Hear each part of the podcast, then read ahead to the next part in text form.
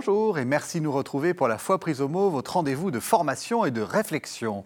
Cette semaine, nous abordons les rivages de la Renaissance et dans notre histoire des chrétiennes, nous allons devoir évoquer trois siècles fort denses d'un seul coup, les 16e, 17e et 18e siècles. Plutôt que de passer en revue à toute allure de nombreuses figures, arrêtons-nous sur deux d'entre elles qui nous diront la complexité de cette époque, Jeanne de Chantal et la sorcière. En effet, au même moment où François de Sales et Jeanne de Chantal s'entretenaient pieusement de choses élevées dans le gai crépitement de la cheminée, ont brûlé des sorcières dans ces mêmes montagne de Savoie avec les mêmes bûches.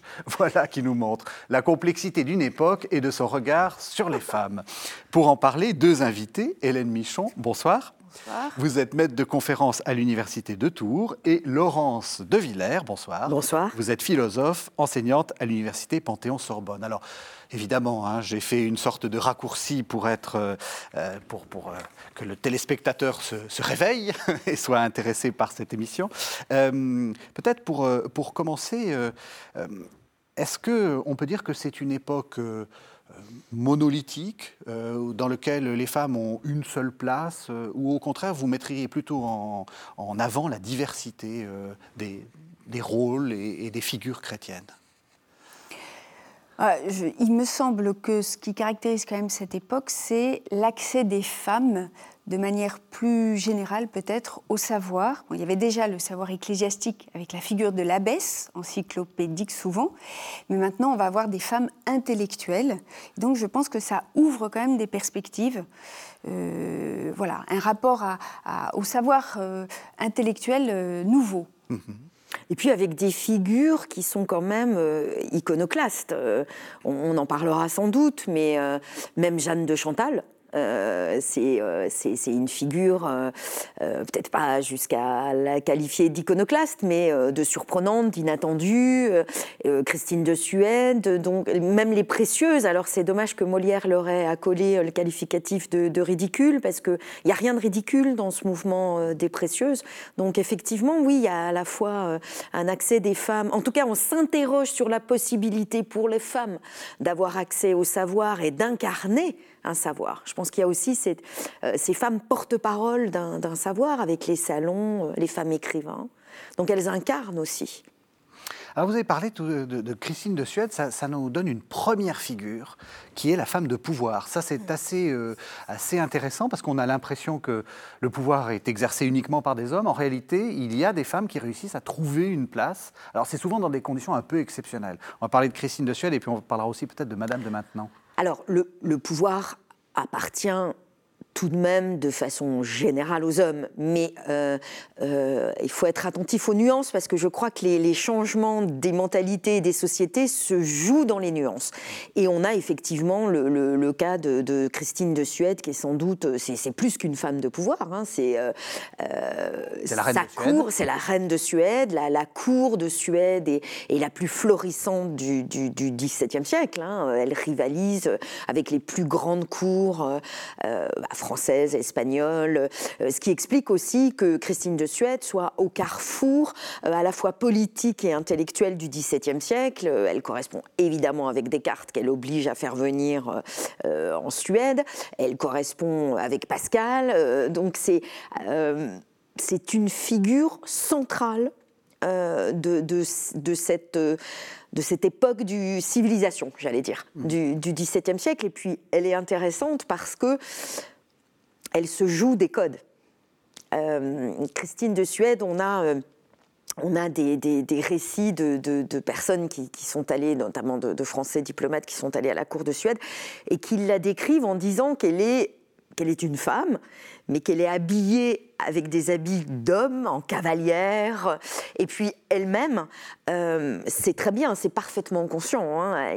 il, y a, un côté très subversif chez, euh, chez euh, Christine de Suède qui va aller jusqu'au libertinage, aux grossièretés, mmh. à s'autoriser même à bah, Christine de Suède, c'est le trouble dans le genre, en fait. C'est-à-dire qu'elle est à la fois masculine-féminine, on lui prête des amours masculines et féminines, elle refuse euh, obstinément de, se marier, elle refuse le statut traditionnel d'épouse, de, mère, euh, et alors, ce qui peut aider peut-être, c'est une caractéristique en, Suède, hein, c'est la tradition où on, ne l'appelle pas reine, mais roi. On est couronné roi, même quand on est une femme.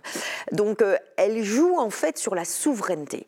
Et la souveraineté, on lui attache le qualificatif de virilité qui n'est ni masculin ni féminin. Elle joue beaucoup là-dessus. Euh, euh, Christine de Suède dira l'âme n'a pas de sexe, la vertu n'en a pas non plus, et la virilité c'est pas le propre du masculin, de la même façon que la souveraineté n'est pas le propre des hommes, le pouvoir n'appartient pas aux hommes, il appartient à qui est viril. Donc ça peut être une femme qui par ailleurs peut très bien s'habiller en homme. C'est une histoire des, chrétiennes et c'est pas une histoire des femmes qu'on fait. Et la reine Christine est aussi une chrétienne. C'est la fin de sa vie parce qu'on imagine plutôt un esprit fort, hein, presque. C'est un esprit fort. Et, en fait, en fait, elle termine aussi sa vie euh, dans la euh, dans, les dévotions, si on peut dire. Absolument. C'est un esprit fort et je dirais qu'elle conserve cet esprit fort, c'est-à-dire cette indépendance hein, euh, euh, dans, tous les actes, y compris quand elle va partir s'installer à, Rome. Elle se convertit au, catholicisme en un pays absolument luthérien. elle abdique. et alors, ce qui est ça, c'est très surprenant aussi, mais je pense que ça s'explique par euh, cette, capacité qu'elle a eue à, jouer des codes et, à revendiquer une virilité, euh, donc pas masculine ni féminine, mais une vertu.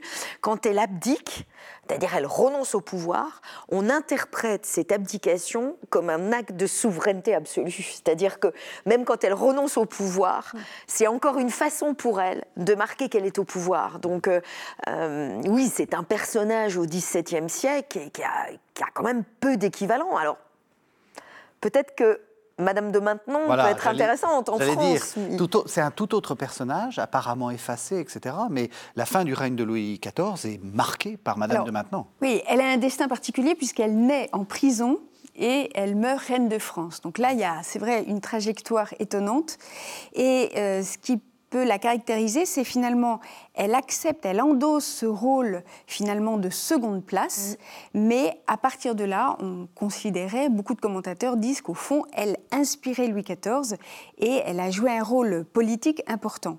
Évidemment, elle a joué un rôle spirituel parce qu'elle elle, s'est très vite convertie après avoir été la veuve du, de Scarron. Elle rentre en, elle adopte un style de vie dévot et elle va effectivement influencer Louis XIV, qu'elle va finalement, enfin, qui va l'épouser. Ce sera donc un, mariage morganatique, mais elle va euh, marquer la fin du règne de Louis XIV. C'est elle la grande inspiratrice de Saint-Cyr, c'est elle qui commande à Racine les deux pièces d'Esther et Athalie. Et c'est vrai que la cour de Louis XIV, sous, son, sous sa, son empreinte ou son influence, devient une cour plus austère et plus dévote qu'elle ne l'était au début. Mhm. Mais on parle souvent de Madame de Maintenon comme étant la dernière maîtresse et puis finalement la femme de Louis XIV, dont on dit que comme au moment de la Révolution on a jeté ses os à la Seine, un commentateur a écrit Elle est enfin traitée comme une reine de France. Mais je voudrais juste dire un mot aussi sur la première maîtresse de Louis XIV, Louise de la Vallière, mm. Qui est célèbre parce qu'elle a été six ou sept ans la maîtresse de Louis XIV, mais qui après rentre au Carmel mène pendant 35 ans une vie de grande dévotion et je vous encourage à lire mhm. ses réflexions sur la miséricorde de Dieu qui fait d'elle alors une dévote convertie, un peu dans le sillage des Marie-Madeleine, mais de grandes pointures spirituelles. Mhm. Donc finalement, Louis XIV, au début et à la fin, aura été entouré de femmes euh, dévotes. Mais c'est intéressant d'ailleurs, parce qu'il euh, il y a quand même une légende noire dans l'historiographie euh, française de Madame de Maintenon. C'est elle qui, comme vous le dites, aurait transformé la brillante cour du roi Soleil en un, truc un peu. Euh, un été noir. oui, il aurait on, a, on a éteint le soleil. Euh, avec l'idée, la femme, la femme, c'est celle qui est euh, confite dans la dévotion, qui est pas drôle, etc. Alors que l'homme, solaire, brillant, etc. Alors qu'elle c'est une femme de lettres. Elle a mhm. été quand même la femme de, Scarron, donc de ce romancier burlesque. Elle, est, elle a beaucoup de, cordes à son arc. C'est aussi une femme intellectuelle avec, qui avait reçu une éducation. Euh, c'est la petite fille d'Agrippa Dominier, donc elle a toujours baigné dans ce milieu littéraire. Et, mais c'est une éducatrice exceptionnelle. Et c'est vrai qu'elle a un projet d'éducation pour les jeunes filles. D'une certaine manière, c'est l'équivalent de Fénelon en féminin, mais elle a le pouvoir d'ouvrir ce pensionnat. Euh, oui, c'est. Parce que il y a une visibilité des figures masculines. Par exemple, euh, bah, Hélène Michon l'a dit, euh, moi j'entends Madame de Maintenon, j'entends Fénelon en réalité, parce que Fénelon a, pu écrire le premier traité d'éducation euh, des filles de, l'histoire, en tout cas en, en France. mais derrière un homme, il y a souvent une femme qui, elle, n'est pas sur le devant de la scène. Mais c'est aussi parce que Madame de Maintenon était euh, sa dirigée. il, était, euh, il a, il a une correspondance avec Madame de Maintenon qui est, d'un niveau, qui est, du niveau de, traité spirituel. C'est-à-dire qu'effectivement, on, on pense à Fénelon, c'est le nom qui vient, mais euh, il faut mettre sur le même niveau, d'une certaine façon, euh, avec les possibilités qui étaient les siennes, euh, Madame de Maintenon. vraiment, leur correspondance est, d'un niveau théologique, technique, spirituel, qui vaut certains très volumineux traités de spiritualité. Mais si on, si on, les compare, on peut se dire qu'effectivement, Madame de Maintenon n'a pas rédigé de traité spéculatif, mais elle a créé mm. une œuvre. Mm-hmm. Et donc là, il y a une dimension, je dirais, à la fois pratique et euh, euh, qui, qui, a lancé son œuvre dans l'histoire. Donc il y, a une, il y a une résonance. Saint-Cyr existe quand même d'une certaine manière encore aujourd'hui. Oui, parce qu'on pense que la dévotion, pour revenir une euh, Mademoiselle de la Vallière ou, Madame de Maintenon ou, ou tant d'autres figures féminines, on a l'impression que la dévotion, c'est savez, comme la fin des contes. Ils se marièrent et ils furent heureux. Donc, elle entre au couvent, tout est fini. Non, je pense que. oui, c'est un peu ça. Non, enfin, ou l'inverse d'un conte, parce que voilà, c'est pas, ils se marièrent. Et en plus, c'est pas drôle. Voilà, elle entre au couvent et puis c'est la dévotion. Mais quand on dit dévote, euh, je pense que c'est important ce que vient de dire Hélène Michon. Il faut voir que c'était des femmes d'action, euh, on pourra peut-être parler de, la mère Angélique. Hein. Ce sont des femmes qui agissent. La dévotion n'est pas sans main. Elle n'est pas pure parce qu'elle n'aurait pas de main. Euh, ce sont des femmes qui agissent. Ces réformes qu'elles peuvent engager ont des répercussions très importante et très large. Euh, et la dévotion, c'est pas la fin de tout. C'est-à-dire qu'en fait, c'est le début d'une vie et je dirais même d'un pouvoir spirituel. Je, en pensant à ce que Laurence de Villers était en train de dire, je me disais que souvent, on minore la femme de la, de la place de la femme dans l'Église parce que je crois euh, c'est le fait d'une société déchristianisée dont finalement ce qui reste, c'est la trame hiérarchique visible et donc masculine. Mais dans ces, époques qui étaient quand même beaucoup plus chrétiennes, le monde des religieux ou des dévotes, qui comporte beaucoup de figures féminines, était extrêmement prégnant. Et donc elles ont pu jouer un rôle qu'aujourd'hui on n'a pas d'équivalent, si vous voulez, de euh, directrice de, de, congrégation ou de dévote qui aurait une telle aura. Mm. Or à l'époque, c'était un rôle à la fois social, humain, euh, très important. En fait, il y a un tissu social et politique, spirituel, chrétien, euh, qu'on ne connaît pas, qu'on ne mesure pas, en raison sans doute d'une vision déchristianisée ou, ou d'une méconnaissance du, fonctionnement du XVIIe siècle. Mais euh, effectivement, les, femmes qui pour nous sont oubliées, étaient des femmes de pouvoir, de pouvoir euh, spirituel et, même social, puisque les couvents n'étaient pas des, je pense à Port-Royal, n'étaient pas des lieux fermés, euh, absolument étanches au monde. Alors justement, on va essayer de après les femmes de pouvoir, mais c'est très intéressant parce que vous montrez que les femmes de pouvoir et les femmes spirituelles, ce n'est pas une opposition en réalité. Mm. Euh, je vous propose une autre figure et on va, on va entendre un premier texte, c'est Saint Jeanne de Chantal, c'est la lettre 505 qui date de 1605 justement, et vous allez voir euh, Sainte Jeanne de Chantal qu'on imagine euh, confite en, respectabilité et en dévotion est beaucoup plus drôle qu'elle en a l'air. Voyez votre abbesse partout où elle est. En sa chambre de Nazareth, elle exerce sa pudicité en craignant, sa candeur, désirant d'être enseignée et interrogeant, sa démission, son humilité, se disant servante. Voyez-la en Bethléem, elle exerce une vie simple de pauvreté. Elle écoute les bergers comme si c'eût été de grands docteurs. Voyez-la avec les rois, elle ne s'empresse point à leur faire des harangues voyez-la en la purification. Elle y va pour obéir à la coutume ecclésiastique. En allant et revenant de l'Égypte, elle obéit simplement à Saint Joseph. Elle ne croit pas perdre son temps d'aller visiter sa cousine Sainte Élisabeth, par office d'une charitable civilité. Elle cherche notre Seigneur, non pas en se réjouissant, mais en pleurant. Elle a compassion de la pauvreté et confusion de ceux qui l'ont invitée aux noces leur procurant leur nécessité. Elle est au pied de la croix, humblement humble, basse, vertueuse et vertueusement basse. Alors on voit bien qu'elle se compare un peu à la Vierge Marie. Et en même temps, il y a une liberté de ton, quelque chose d'assez piquant. Elle écrit très très bien. Elle écrit très bien. C'est vraiment euh, euh, la sainteté dans le quotidien, dans mm. les petites choses. Là, on voit la, marque aussi de, François de Sales. D'ailleurs, il y a eu une influence réciproque. Hein. C'est pas toujours, c'est pas toujours aller du directeur vers la diriger, mais également dans l'autre sens. Mais en réfléchissant à ce genre de texte, je me disais, oui, il y a aussi un problème avec euh, les, femmes, en tout cas celles qui ont cherché à être saintes. Mm-hmm. C'est que la sainteté promeut euh, parmi les vertus, euh, l'une des plus importantes est l'humilité. Eh Et, donc, comment. Euh, enfin, je veux dire, il ne faut pas leur projeter des problématiques qu'elles ne se sont pas posées. Elles, elles ont cherché à être saintes. Nous, nous cherchons à les voir. Mais quelquefois, la sainteté consiste à ne pas être vue. Mhm.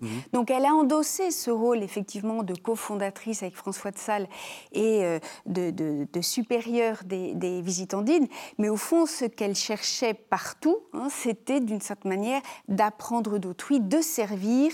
Elle a une veine très sociale, Jeanne de Chantal, un mhm. peu à la Saint-Vincent de Paul.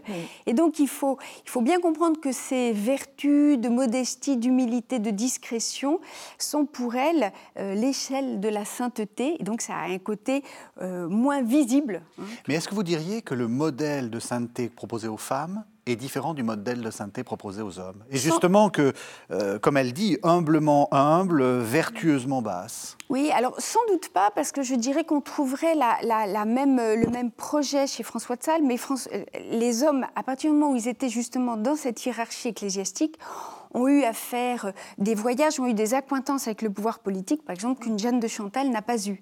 Mais elle a, euh, d'abord, elle a eu comme petite fille la marquise de Sévigné, donc on peut se dire quand même qu'elle a essaimé aussi, parce qu'elle était quand même mariée puis il faut religieuse. Pas Donc elle a joué un peu sur la veine à la fois euh, publique et, et privée.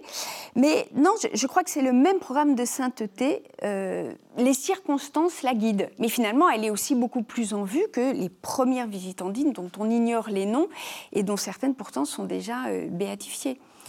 Donc ce, souci d'apparaître, évidemment, il est très ambigu, parce que pour l'historien, il est nécessaire, mais pour le saint, il s'en moque. Mmh.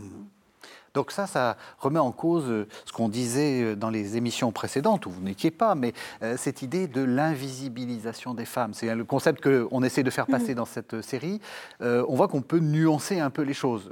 elles ont été majoritairement invisibilisées, mais il ne faut pas non plus en faire une sorte de, clé de lecture de toute l'histoire bah, des, des Parce que bah, je pense qu'il y a une invisibilisation qui est volontaire, qui est volontaire, ça ne veut pas dire euh, euh, consciente, malveillante, mais, mais qui est qu'on retient euh, les personnes les plus en vue, c'est-à-dire des personnes qui occupaient un poste dans la hiérarchie qui faisait qu'elles étaient en vue. Bah, le pouvoir était quand même largement masculin. Non il, était, il était rare de voir, enfin, ça n'existait pas même, une femme chef de parlement, juge. Donc effectivement, il y a une invisibilisation qui est liée au statut social des femmes. Et puis, il y a une invisibilisation euh, qui est théologique. C'est exactement ce que vient de rappeler euh, euh, Hélène Michon, c'est que l'humilité, qui est une qualité, je pense, fondamentale au XVIIe siècle, une, vertu chrétienne, mais c'est une qualité fondamentale parce qu'après tout, l'idéal de l'honnête homme, c'est aussi quelqu'un qui, qui met en avant curieux de le dire comme ça, mais met en avant la discrétion. C'est quelqu'un qui ne pèse pas sur les autres, qui n'encombre pas, qui n'encombre pas de son, de son ego, on le dirait, euh, et qui n'encombre pas de pédanterie, de prétention, de vanité. Donc même l'idéal absolument laïque d'honnête homme, en tout cas au XVIIe siècle, se fait dans la discrétion. Alors on a oublié sans mmh. doute l'importance de, de, la discrétion qui était à la fois euh, une vertu de politesse, de civilité, une vertu spirituelle, l'humilité, et, une vertu philosophique ou anthropologique qui était euh, euh, l'honnêteté. Le, en anglais, c'est les gentlemen. Mm. C'est euh, l'idée qu'on passe après, qu'on ne va pas encombrer. Donc, cet idéal d'honnêteté de, ô combien il s'est imposé au XVIIe et aux femmes donc. Qui, et je pense que ça a sans doute ajouté à cette invisibilité politique qui fait qu'elles n'avaient pas les postes, euh, euh, les postes, enfin les, les, statuts sociaux, les postes aussi dans la hiérarchie catholique, les postes aussi qui faisaient qu'elles étaient en discussion et au premier plan. Alors, pour euh, comment dire euh, moduler un tout petit peu, il me semble que par exemple quelqu'un comme Barbe Akari, qui est une, des deux maris de l'incarnation, mais celle qui n'est que bienheureuse pour l'instant. C'est un peu un contre-exemple parce que euh, justement on, accorde aujourd'hui beaucoup d'importance à la hiérarchie, mais à l'époque cette Marie de l'Incarnation, cette Barbe Akari, au tout début du XVIIe, c'est un cas, je crois, unique, tient ce qu'on appelle un salon spirituel, non mmh. pas un salon littéraire, fréquenté par le cardinal de Bérulle, le père Coton, confesseur du roi, François de Sales viendra, euh, Saint Vincent de Paul. Or, ce salon spirituel qu'elle tient, elle le tient parce qu'elle dispense des conseils spirituels, parce qu'elle est la première stigmatisée, en tout cas officielle, et après ça, c'est elle qui va faire venir les carmélites en France, et après, elle rentre elle-même au Carmel de Pontoise, ne veut aucun poste de direction et meurt oubliée. Donc je dirais que c'est elle qui s'est auto-effacée de l'histoire, d'ailleurs elle est de fait euh, moins connue que Sainte Marie de l'Incarnation, mais elle a occupé un poste où elle influençait les grands de ce monde. Mhm. Et puis après ça, elle est rentrée. Donc elle a, c'est elle qui a joué avec euh, son, rôle ou son statut. Et cette Madame Akari, elle a, elle a écrit elle a... Alors elle n'a pas écrit. C'est ça. Elle n'a pas écrit. Elle était euh, euh, mère de famille très confite en dévotion. On a des lettres d'elle qui sont d'une force, euh, c'est presque inaudible aujourd'hui, la manière dont elle éduque ses enfants, elle leur apprend à maîtriser leur volonté. À... Bon, il y a quelque chose là d'assez euh, d'assez puissant finalement, mais qui est lié aussi au contexte de, grande ferveur chrétienne. Elle était d'une famille de ligueurs. Et puis après ça, effectivement, donc elle est connue dans ce cercle euh, intellectuel. François de Sales dira même, elle était sur le point de me faire des confidences, mais c'eût été de la curiosité de ma part de l'interroger, et il repart très frustré de n'avoir pas eu les confidences de Barbacari. Donc elle était considérée par tous ces hommes euh, qui occupaient des postes de pouvoir comme une référence spirituelle, elle qui n'avait aucun rôle politique. Mhm. Et je trouve que c'est finalement une figure qui permet voilà, de, de, de, de, moduler un tout petit peu, de nuancer, comme euh, Laurence de Villers disait au début. Alors, il y a une deuxième Marie de l'Incarnation, puisque vous, vous nous invitez à, en parler. Peut-être c'est aussi une figure que, vous pourriez présenter, parce que c'est quand même une figure très, très importante et très intéressante. C'est une figure à laquelle je tiens, parce qu'en plus, elle est tourangelle. Mhm. Donc, c'est cette Marie Guyard, canonisée par le pape François en 2014, et qui, elle, a un parcours relativement classique au début, puisqu'elle se marie très jeune, à 18 ans, elle a un enfant, et puis finalement, elle est veuve à 20 ans. Elle reprend la petite entreprise de transport fluvial de son mari, mmh. donc elle est chef d'entreprise pendant 10 ans. Elle rentre au couvent de Tours où elle va être religieuse cloîtrée pendant une dizaine d'années. Et puis, à 40 ans, elle a une vision d'un pays qu'elle ne connaît pas, qui va se révéler être le Canada. Et donc, elle va s'embarquer à Dieppe, elle va traverser l'océan et elle va devenir hum, la fondatrice, enfin, le, terme qu'a utilisé Jean-Paul II, c'est mère de l'Église du Canada. Elle va fonder donc le, le couvent des Ursulines à Québec et elle va évangéliser toutes les populations amérindiennes en écrivant, en apprenant ces langues. Hein, elle dit que ça lui donnait des maux de tête comme si on lui avait écrasé de la, des pierres dans le crâne, enfin vraiment. Et puis elle écrit des dictionnaires et finalement elle écrit des catéchismes. Donc voilà une femme qui mm. part avec quelques religieuses en bateau en 1640. Elles vont heurter un iceberg, enfin bon, il va y avoir des milliers d'aventures qui ensuite, euh, comment dire, euh, évangélise et catéchise ces populations amérindiennes. Et finalement, la hiérarchie, la fameuse hiérarchie, l'évêque Monseigneur de Montmorency-Laval arrivera dix ans après. Et quand il arrive et qu'il lui donne quelques conseils, Marie de l'Incarnation, qui est une sainte femme, ne lui répond pas. Et c'est son bras droit qui lui dira Monseigneur, nous sommes là depuis dix ans. Et ce qui me fait rire, c'est que on, les a malgré tout canonisés en même temps. Donc je, ça va. voilà. Non, mais on aurait pu canoniser d'abord Marie de l'Incarnation et l'évêque dix ans après. Bon, l'Église a voulu canoniser en même temps, c'est pas grave. Mais c'est vrai qu'elle est arrivée en premier. Hmm. C'est ça alors l'invisibilisation, vous voyez? C'est-à-dire que euh, elle se joue à deux niveaux. C'est que on a l'impression que les aventures, parce que c'est vraiment de l'aventure. Enfin, c'est partir au Canada. C'est ça, c'est James Oliver Carwood, là. On a l'impression que les aventures, euh, l'esprit aventurieux, absolument. C'est l'apôtre. Euh, enfin, il n'y a pas de. de ah oui, et puis, euh, enfin, l'apôtre du Canada. Avec cette ouverture qui fait qu'elle pense qu'il faut parler dans la langue. Enfin, il faut parler aux Amérindiens leur langue en construisant un dictionnaire. Donc, on a, on a l'impression que l'aventure, l'esprit d'aventure, c'est-à-dire partir au devant de l'inconnu et de l'incertain, ne peut être que masculin. Alors que là, enfin, Marie de l'Incarnation, c'est un exemple, enfin, c'est un exemple magnifique, au enfin, pas qu'au XVIIe siècle, pour, pour jusqu'à nos jours aussi. Donc on a l'impression que le travail ne commence vraiment, les choses n'existent vraiment quand il y a un homme et un homme au pouvoir, un cardinal, un évêque, vient. Ce qui est totalement faux. Donc l'invisibilisation, elle vient aussi euh, de notre façon à nous de voir les choses. C'est-à-dire qu'on a l'impression que tant qu'un homme n'est pas venu, ça, n'existe pas. vraiment, ça compte pas.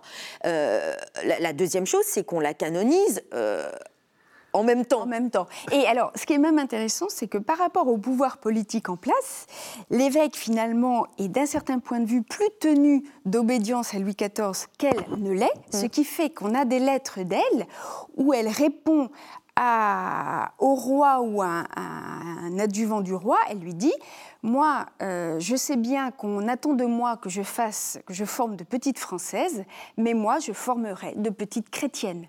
Et donc, son travail est même une sorte de contre-pouvoir. Alors, elle ne le fait pas, elle part pas en guerre contre le pouvoir royal, mais c'est le, alors, c'est le pouvoir religieux qui est malgré tout très distancé du pouvoir politique. Et de ce point de vue-là, peut-être que l'Église hiérarchique était moins libre que ne l'étaient euh, les religieux, et en l'occurrence une femme.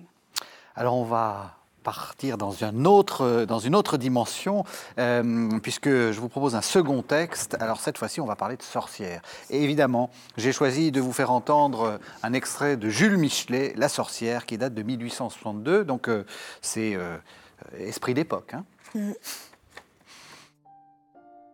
Vous les trouvez au plus sinistre lieu, isolés, malfamés, aux masures, aux décombres c'est encore là une ressemblance qu'elles ont avec celle qui les employait. Où auraient-elles vécu, sinon aux landes sauvages, l'infortunée qu'on poursuivit tellement, la maudite, la proscrite, l'empoisonneuse qui guérissait, sauvait La fiancée du diable et du mal incarné, qui a fait tant de bien au dire du grand médecin de la Renaissance. Quand Paracels, à Bâle, en 1527, brûla toute la médecine, il déclara ne savoir rien de ce qu'il apprit des sorcières. Cela valait une récompense. Elles lurent. On les paya en torture, en bûcher. On trouva des supplices exprès. On leur inventa des douleurs. On les jugeait en masse. On les condamnait sur un mot. Il n'y eut jamais une telle prodigalité de vies humaines. Alors Laurence de Villers, vous êtes spécialiste de, Pascal, vous êtes spécialiste de Descartes. Pas des sorcières. Hein. Non, non, non, non. Donc c'est l'époque de la raison, etc. Et c'est l'époque même où alors qu'on est dans cette ère de, de, grandes raisons, on brûle le plus de sorcières Alors, le XVIIe siècle n'est absolument pas ce qu'on imagine. Euh, c'est un siècle sauvage. C'est un Alors, c'est la période sans doute la plus rude que l'humanité ait connue depuis ses débuts, hein, puisqu'il euh, y a une grande famine, une glaciation, euh, la taille des humains baisse. Mhm. Pour l'instant, c'est la première fois que ça s'est produit. Donc, c'est un siècle du roi soleil, mais noir. C'est un siècle euh, très difficile. Enfin, la, vie est dure. Enfin, je pense que la devise du XVIIe siècle, c'est la vie est dure. Et en même temps, on a des figures de, de grande liberté. Euh, on a parlé de Christine de Suède, c'est-à-dire que quand, euh, pour revenir sur ce problème de l'invisibilisation, quand, les femmes existent, elles, s'inventent un propre chemin, d'une mm. certaine façon, y compris euh, quand elles décident d'aller au couvent ou, d'être des mères abbesses. Il y a, une force, il y a une capacité d'inventivité, en fait. Bon. Mais donc, ce siècle est à la fois un siècle sombre, mais de liberté, et ce que je trouve très important, c'est que ce siècle de la raison prend la déraison pour objet de la raison. Mmh. C'est-à-dire que la déraison n'est pas aux marges, euh, n'est pas rejetée en dehors de la société ou de la raison. Ça, c'est la thèse de, Michel Foucault. Hein. On, a enfermé euh, les fous, les anormaux, euh, les déraisonnables, on a dressé des murs. Non, je, je, pense qu'on a dressé des murs parce qu'on a constitué la déraison, l'irrationnel, mmh. en objet d'investigation de la raison. Et ça, ça me semble très important. C'est-à-dire que oui, c'est le siècle de la raison, du cartésianisme, de la mise en ordre des savoirs, de la modernité au sens où on invente de nouveaux savoirs, notamment la médecine, euh, la physique, euh, l'astronomie. Et c'est le siècle euh, où les phénomènes de déraison, d'irrationnel sont massifs, mais sont pris en compte et examinés. Par exemple, la sorcellerie. Euh, parce que là, vous avez, on a entendu Michelet qui est, à la fin de ce processus. Euh, on a Malbranche euh, en 1674, donc quand il écrit La recherche de la vérité, qui marque un tournant décisif dans la conception de la sorcellerie. Que dit-il? Il dit, je, le résume, il dit, il comprend qu'il peut y avoir, que Satan existe, hein, mais que les phénomènes qu'on dit de sorcellerie ou les sorcières, ce sont euh, des objets d'étude pour le philosophe parce que c'est cette puissance de l'imagination. Alors, l'expression foldulogie, on la prête à Malbranche. Bon, elle n'est pas exactement dans Malbranche, mais Malbranche dit que euh, l'imagination est en l'homme la folle de la folie. Enfin, mm. c'est vraiment. Et l'imagination, il ne faut pas qu'on le prenne dans le sens que le terme a de nos jours, hein, qui est l'imagination créatrice entre le génie et l'inventeur. Non, l'imagination telle qu'elle telle qu'elle inquiète euh, les philosophes et la raison au XVIIe siècle, c'est un délire. Mm-hmm. On est beaucoup plus proche du délire et de ce mot qui revient très souvent pour parler des sorcières et de la sorcellerie, le fantasme. C'est-à-dire quelque chose qui échappe à la volonté et à la conscience. le 17e a quasi. il, a donné le contour de l'inconscient. Il a donné le contour de l'inconscient. Donc, quand Malbranche dit attention, à ne pas prendre pour sorcière ou sorcier ou sorcellerie des phénomènes qui sont des phénomènes de, contagion mimétique. Euh, on le voit hein, euh, euh, quand, les possédés de, Louviers font part de leur possession, elles reprennent les mêmes termes que les possédés de Loudun. Mmh. Donc il y, y, a vraiment une, oui, il y a une si je minimisais, je dirais un phénomène de mode, euh, mais euh, si je, donnais toute sa part à, ce phénomène, il y a un phénomène de, contagion. Euh, l'imagination, c'est un délire qui peut être collectif. On a le jésuite Spey qui a beaucoup interrogé de, le phénomène de sorcellerie, qui dit il y a une imagination collective. Mmh.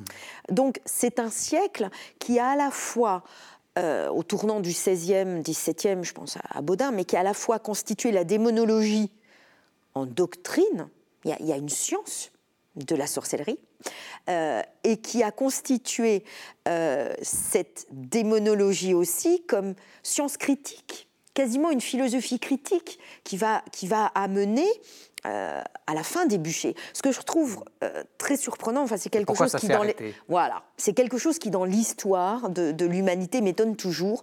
Comment des phénomènes qui sont plus que des phénomènes, des, des, des, des systèmes installés qui durent des siècles disparaissent. Mhm. Et là, euh, ce, qui, ce qui doit à la fois nous préoccuper, c'est comment on a pu, euh, euh, je pense, en, Lorraine par exemple, on pense qu'en 30 ans, entre 1576 et 1606, il y a entre 2000 et 3000 bûchers. Enfin, condamnés à mort pour sorcellerie. Donc c'est un phénomène massif. Hommes et femmes. Hommes et femmes. Hommes et femmes, oui. Hommes et femmes. Et puis, on a Voltaire, peu de temps après, finalement, 50, euh, 70 ans, enfin, allez, 100 ans si on veut voir large, euh, qui dira euh, il faut éviter d'envoyer des imbéciles, enfin, au sens de, enfin, de malades mentales, au bûcher. Mm. Donc, vous voyez, ça disparaît. comment ça a pu se faire? Comment, ça a pu, comment on a pu à la fois brûler des sorcières et comment on a pu mettre fin à cette image de la sorcière? Et en même temps, il faut dire que c'est, on en parle dans cette émission sur les, sur les chrétiennes, mais l'Église, et, c'est parce que c'est dans, notre imaginaire, euh, c'est l'Église qui irait condamner la, sorcière. Mm. En fait, c'est des, des tribunaux civils qui, agissent. L'Église a finalement pas eu ce rôle qu'on imagine. En fait, le grand coupable, c'est le 19e siècle. On, a, on est au 21e, hein, vous me direz, mais on continue à avoir une imagerie qui est celle du 19e siècle. On a entendu le, ah, texte de Michelet. Pour Michelet, la sorcière, c'est une femme aliénée, euh, au sens fort, hein, aliénée, c'est-à-dire euh, qu'on rend étrangère à elle-même et à ce qu'elle peut être par l'effet, la puissance d'un prêtre suborneur. Mmh. Donc, Mais le 19e va confondre, euh, comment dire, psychiatrie ou folie et mystique ou mysticisme. Donc là, à partir de là, le départ entre vrai et faux mystique, entre possédé, illuminé, etc., le 19e n'a plus les clés parce que justement, il faudrait quand même euh, il faudrait faire des distinctions euh, entre... Sorcellerie et hérésie. Le, 19e siècle, qui n'a plus ce savoir euh, très prégnant du 17e siècle, qui faisait que on savait quand on parlait de mystique, on savait quand on parlait de stigmatisé, et on savait quand on parlait de d'atrabilaire ou de mélancolique. et de stigmatisé du diable le 19e, par déchristianisation euh, galopante, enfin très très rapide, et alors je ne suis pas tendre avec le 19e, hein, mais je me, permets. Euh, c'est pas grave, il y aura une autre émission qui le réhabilitera ou pas d'ailleurs. Par, par, une forme quand même de, de il y, a une perte du savoir. Y a, enfin, quand on lit les travaux du XVIIe, même les travaux les plus populaires, l'œuvre populaire, par exemple, du XVIIe siècle, c'est les provinciales de Pascal. Mm. Euh, et puis, quand on lit les œuvres populaires du XIXe, on a déjà perdu. Enfin, le, savoir a un peu décliné. Donc, effectivement, le XIXe n'est plus en possession des, distinctions et la vérité, elle est dans les nuances et les distinctions. Donc on va tout confondre. Euh, alors, ce qui est intéressant, c'est qu'au XVIIe, pourquoi ces bûchers euh, se sont éteints? Pourquoi la raison l'a emporté finalement? Question difficile, mais je pense qu'il y, a plusieurs choses. Il y a que la déraison est effectivement un objet d'attention de la raison. Mm-hmm. la raison philosophique. Euh, on a le cartésianisme, on a Malbranche qui dit attention à ne pas confondre l'imagination et la mystique. Et puis, on a euh, le savoir médical, où effectivement, on, va s'interroger de plus en plus sur le fait que ces sorcières seraient, surtout pour les sorcières citadines, enfin des, couvents, euh, euh, des ordres citadins, ces sorcières ne seraient pas mélancoliques. Euh, au sens fort. Enfin, on a, on a, si vous voulez, j'ai parlé de Malbranche, mais 50 ans plus tôt, on a Richard Burton et l'anatomie de la mélancolie, mhm. qui va montrer qu'il y, a une pathologie euh, qui a irradié à peu près tous les savoirs, y compris le théâtre, y compris la spiritualité, euh, qui est qui est une mélancolie, enfin, qui est vis-à-vis de laquelle Thérèse d'Avila était justement très prudente mhm. et dès qu'il y avait une religieuse qui semblait un tout petit peu mhm. mélancolique au sens fort, alors c'était le bon sens qui le prenait, il fallait dormir, il fallait euh, manger ce qu'il fallait. Enfin, il y avait une attention, disons, euh, portée à ses tempéraments pour que ça reste quelque chose de très euh. Il y a une attention de l'Église, des, des, pouvoirs ecclésiastiques de plus en plus grande envers les possessions sataniques. Par, par exemple, l'Église demande de plus en plus, et on, a même le pape, on est dans les années 30, qui dira qui demandera aux juges et, aux, hein. Votre siècle. Euh, oui, c'est bien sûr, on est au XVIIe, on est bien d'accord, hein. euh, qui demandera aux juges et aux prêtres de développer un savoir médical pour ne pas confondre mm. la sorcière, la possédée, mm. avec une mélancolique. Mm. Donc il y a une intention de plus en plus grande de l'Église et de l'État. Euh, j'ai dit que, que la déraison était un objet de la raison, mais je me demande si elle n'est pas aussi, et peut-être de façon plus efficace, un objet de la raison d'État. On a, au cours du XVIIe siècle, un changement qui va être décisif pour la fin des bûchers, c'est que de plus en plus, les, pouvoirs euh, euh, civils, les parlements, et même l'administration royale vont intervenir dans les procès en sorcellerie et demander à ce qu'il y ait quasi systématiquement un appel et qu'en appel, la peine soit diminuée. Euh, le, roi, dans les campagnes, parce qu'il y a des phénomènes de sorcellerie dans les campagnes et en ville qui ne sont pas les mêmes, le roi va de plus en plus intervenir par des édits pour que euh, soit mis fin à, des bûchers ou à des lynchages qui se font en, dehors de la justice et de la jurisprudence. Et puis je crois qu'un fait fondamental, c'est l'édit de Colbert en, 82, toujours 1682, euh, qui va retirer des procès et de la jurisprudence le terme de pacte satanique. Il n'y a plus de pacte satanique, il y a une volonté de nuire. C'est-à-dire que on va, je, schématise, hein, mais là où il le faut, on va ne plus euh, diagnostiquer ou décréter ou juger un pacte avec Satan, mais un libre arbitre, une volonté mmh. qui est une volonté du mal. Et de fait, que va-t-il se passer? Et ça, ça va vraiment être un tournant. Le diable va habiter les régions de la morale. D'une certaine façon, il va, il, va mettre, il va être mis hors jeu des tribunaux. Invisibilisé. Lui aussi. Il va être invisibilisé. le, diable va être invisibilisé par la morale. Et on ira encore plus loin. On va en arriver à le mal est intérieur. C'est plus une personne, le diable, euh, c'est plus la gravité euh, d'être possédé par une volonté de nuire, euh, ça va être l'ennemi intérieur. Donc oui, le diable est invisibilisé. Et on arrive à la fin de l'émission et avec une dernière figure, la figure de l'intellectuel. Alors, peut-être, Hélène Michon, on peut rappeler que le, best-seller hein, de, toute cette période a été écrit par, par une femme, enfin plusieurs best-sellers, mais, mais un des best-sellers, c'est celui qu'écrit Madeleine de Scudéry. Oui, alors effectivement, il y a les, fameuses salonnières, ces femmes de lettres qui vont quand même être nombreuses, qui commencent avec la marquise de Rambouillet, puis Mademoiselle de Scudéry, donc auteur de euh, L'Artamène ou Le Grand Cyrus, qui sont ces grands romans fleuves à histoire emboîtée. Et puis on a quelques années plus tard un joyau qui est la, la Princesse de Clèves de Madame de Lafayette. Donc les femmes investissent. C'est un, joyau, vous le maintenez. Ah oui. Ah Contrairement à certains qui n'aiment pas la Princesse de Clèves. Bon, moi j'avoue que j'ai un faible pour ce roman que je trouve euh, étonnamment moderne, mhm. puisqu'il interroge euh, le sentiment amoureux et l'analyse du sentiment amoureux, la perception qu'on a du sentiment amoureux.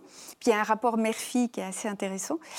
Mais donc on a les femmes investissent le champ des lettres. Alors la, la fiction, c'est connu le domaine des épistoliers. Mhm. Et là, on a un cas un peu atypique où c'est la femme qui écrase finalement euh, les hommes, enfin, sans, qu'il y ait une concurrence agressive, mais disons que Voiture et de Balzac font pas le figure par rapport à Madame de Sévigné. Mhm. Et donc, euh, voilà, petit à petit, euh, les femmes vont effectivement prendre le devant de la scène dans le domaine des lettres.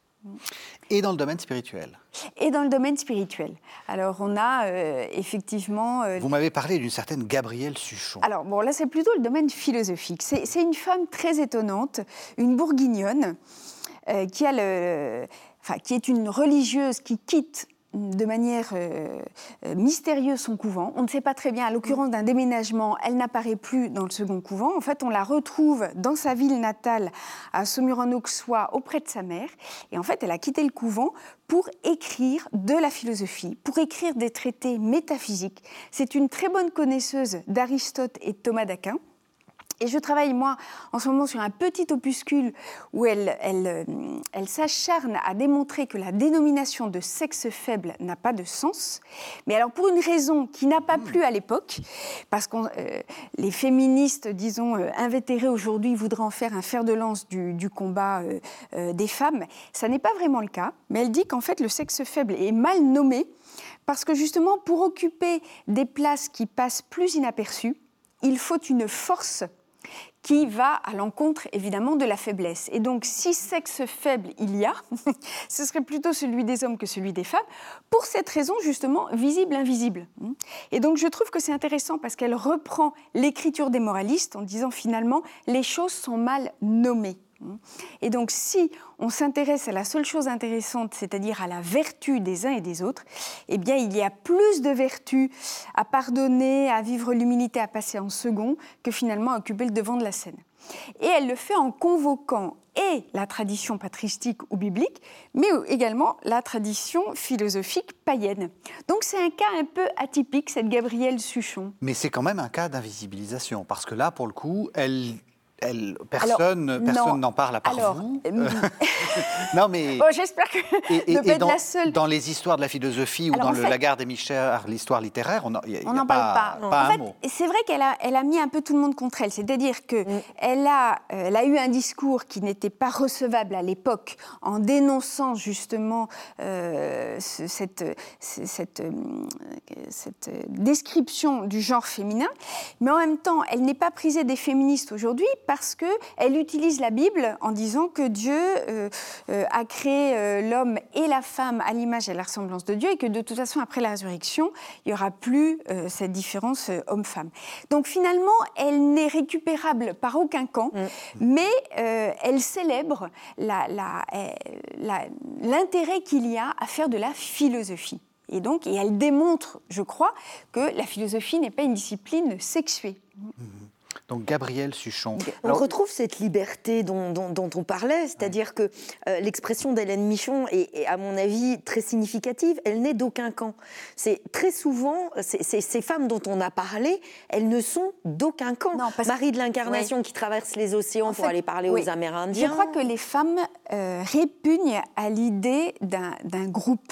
Mm. Il y a, je pense que la dimension quelquefois individuelle l'emporte, peut-être parce qu'elles sont, elles ont d'un côté une richesse de relations interpersonnelles qui fait que euh, le groupe est moins porteur pour elles, mm-hmm. mais et du coup on n'a pas non plus cette conscience de classe, enfin en tout cas euh, pour les siècles qui nous, qui nous occupent. Mm-hmm. Mais on a des individualités qui échangent entre elles, mais qui n'ont pas le sentiment de mener un combat.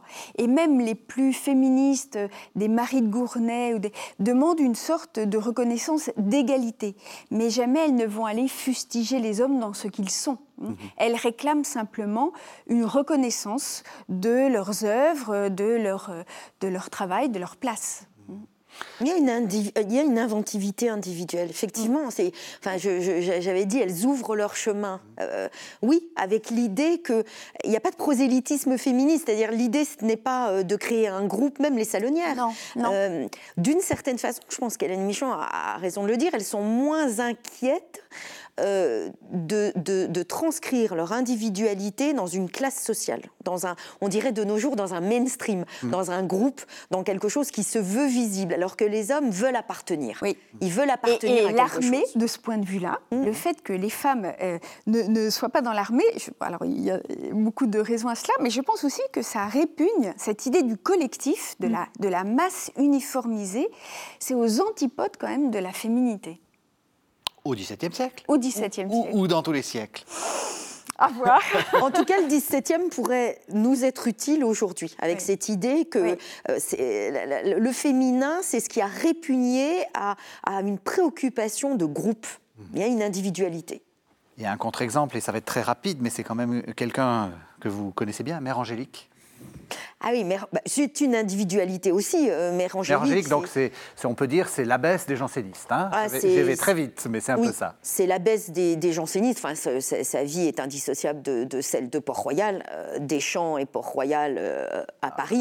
C'est une, c'est une fondatrice d'ordre d'une certaine façon, même si elle réforme Port-Royal. Au départ, c'est une abbaye cistercienne qu'elle réforme, mais qu'elle réforme d'une main de maître et avec une rigueur euh, alors peut-être insupportable ou peut-être merveilleuse, euh, que je trouve merveilleuse par exemple, euh, elle impose l'abstinence totale de viande, selon la règle de, Saint-Benoît. Ce qui est plutôt une bonne chose, euh, peut-être difficilement compréhensible avec la vous végétarienne? Ben, Voilà.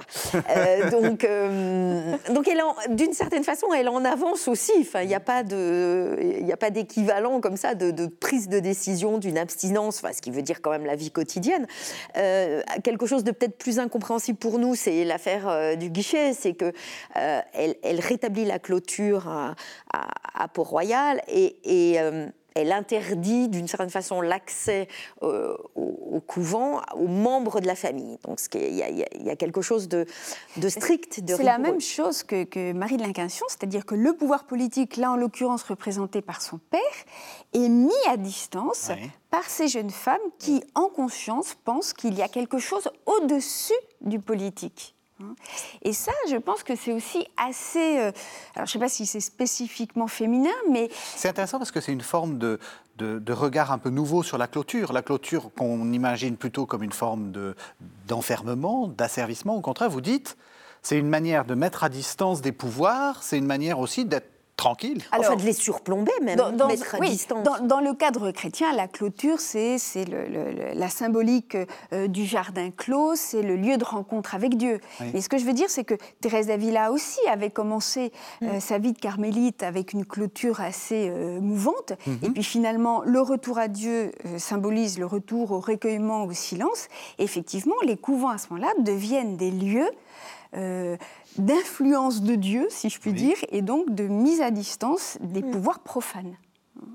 Oui, c'est euh, euh, les, femmes spirituelles, euh, mystiques, où on, parle de Thérèse d'Avila ou, de Mère Angélique, la mère abbesse de, Port-Royal, sont des femmes de pouvoir dans le sens où elles placent justement le pouvoir spirituel voire philosophique, enfin, quand la philosophie mm. peut, aider à consolider le, spirituel, au-dessus de tous les pouvoirs. Donc dans ce sens-là, elle se mettent dans le sillage d'un pouvoir qui est au-dessus de tous les pouvoirs. Et, pourtant, elles peuvent avoir une influence, puisque la mère Angélique aura cette correspondance incroyable avec la reine de Pologne, mhm. qui est sa dirigée spirituelle. Mhm. Et donc là, on voit bien euh, qu'il y a aussi une interaction entre pouvoir spirituel et pouvoir politique à travers cette correspondance individuelle. Et à travers la direction spirituelle, qui est quelque chose, enfin, qui est un phénomène qu'on mesure mal. Euh, d'abord, la, la, direction spirituelle, c'est salutaire au sens strict, hein, il en va du salut d'une âme. Et puis, euh, c'est l'occasion de, de, lettres, enfin d'échanges, d'épites qui sont, on l'a dit, de, la qualité de, traités philosophiques et spirituels. Merci beaucoup. Alors, on arrive à toute fin de l'émission. Je vais vous demander une réponse très rapide. Euh, donc, on est dans une série de carèmes. Peut-être que les téléspectateurs aimeraient un, conseil de lecture de carême euh, féminin. quel serait le texte que vous recommanderiez à nos téléspectateurs? Pour, le carême, écrit par une femme. La, correspondance de Marie de l'Incarnation, une fois qu'elle est à Québec, et que donc elle a laissé son fils qui rentrera dans les ordres, son unique fils en France, elle lui écrit, euh, il y a à peu près 3000 lettres de Marie de l'Incarnation à son fils et à d'autres. Je dirais que là, c'est une très bonne lecture pour le carême parce qu'on a à la fois la quintessence de la vie spirituelle et puis ça fourmille de relations enfin, et d'informations sur la vie quotidienne du temps. Mhm. Et donc c'est une bonne manière, je crois, de rentrer dans la, la vie intérieure d'une femme du XVIIe siècle. Alors la vie intérieure d'une femme du XVIIe siècle, d'un point de vue plus philosophique peut-être mhm. que, que, spirituelle. On l'a pas cité, je dirais euh, Élisabeth de Bohème, l'Élisabeth de Descartes, qui correspond avec Descartes, et Descartes dira il n'y a qu'un cartésien. Princesse Élisabeth. Princesse Élisabeth, Descartes dira il n'y a qu'un cartésien, c'est elle, et il ne le dit pas par flatterie. pourquoi je pense à, Élisabeth et en temps de carême euh, C'est quelqu'un qui a vécu des, épreuves immenses, enfin de, de, de, c'est une apatride en réalité, elle est exilée, euh, elle a connu des morts sanglantes politiques dans, sa famille et, elle demande à Descartes de l'aider parce qu'elle est atteinte d'une profonde tristesse. Et je pense que, euh, à la fois pour que le carême ne soit pas celui de la tristesse mais de l'espérance, et puis pour que dans notre monde qui vit aussi euh, mmh. des épreuves, je pense que euh, les lettres d'Élisabeth à Descartes, donc vraiment ne lire que le texte d'Elisabeth. Hein. Surtout pas les réponses de Descartes. Surtout pas les réponses de Descartes.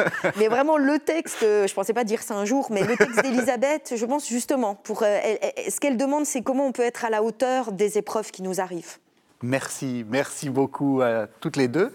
Merci de nous avoir suivis. Vous savez que vous pourrez retrouver cette émission sur le site internet de la chaîne www.ktotv.com. Et on se retrouve la semaine prochaine pour un nouveau numéro de notre série de Carême.